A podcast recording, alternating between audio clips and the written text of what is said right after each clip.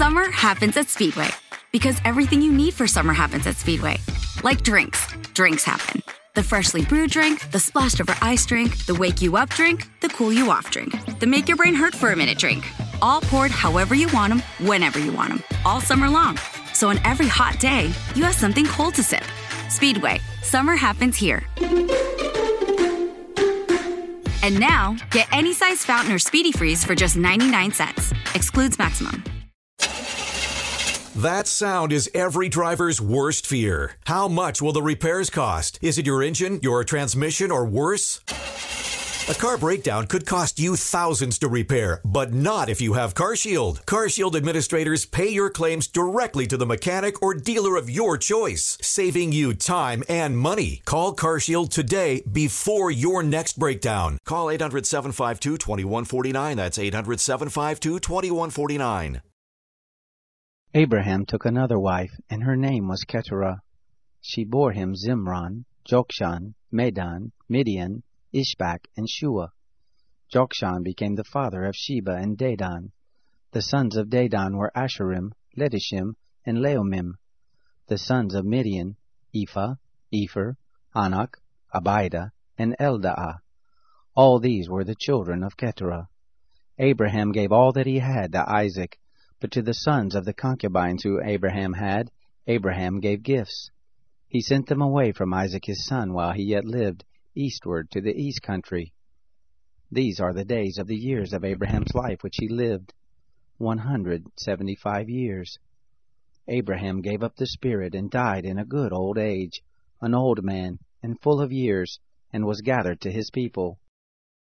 Isaac and Ishmael his sons buried him in the cave of Machpelah, in the field of Ephron, the son of Zohar the Hittite, which is before Mamre, the field which Abraham purchased of the children of Heth. There was Abraham buried with Sarah his wife. It happened after the death of Abraham that God blessed Isaac his son. Isaac lived by Beer Lahai Roi.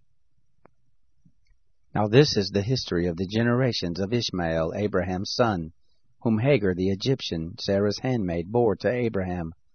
These are the names of the sons of Ishmael by their names, according to the order of their birth.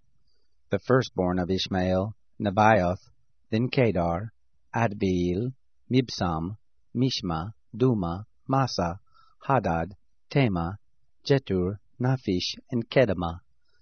These are the sons of Ishmael, and these are their names, by their villages, and by their encampments, twelve princes according to their nations.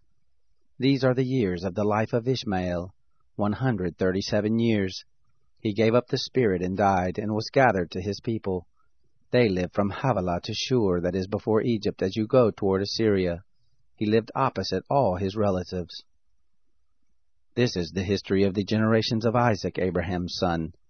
Abraham became the father of Isaac. Isaac was forty years old when he took Rebekah, the daughter of Bethuel the Syrian of Paddan Aram, the sister of Laban the Syrian, to be his wife. Isaac entreated the Lord for his wife, because she was barren. The Lord was entreated by him, and Rebekah his wife conceived. The children struggled together within her. She said, If it be so, why do I live? She went to inquire of the Lord. The Lord said to her, Two nations are in your womb, two peoples will be separated from your body. The one people will be stronger than the other people. The elder will serve the younger. When her days to be delivered were fulfilled, behold, there were twins in her womb. The first came out red all over like a hairy garment. They named him Esau. After that, his brother came out, and his hand had hold on Esau's heel. He was named Jacob. Isaac was sixty years old when she bore them. The boys grew, Esau was a skilful hunter, a man of the field. Jacob was a quiet man living in tents. Now Isaac loved Esau, because he ate his venison.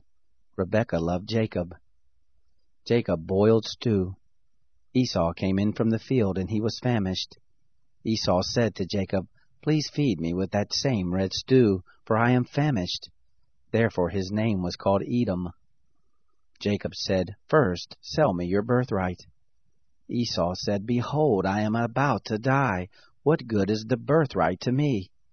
Jacob said, Swear to me first. He swore to him. He sold his birthright to Jacob. Jacob gave Esau bread and stew of lentils. He ate and drank, rose up, and went his way. So Esau despised his birthright.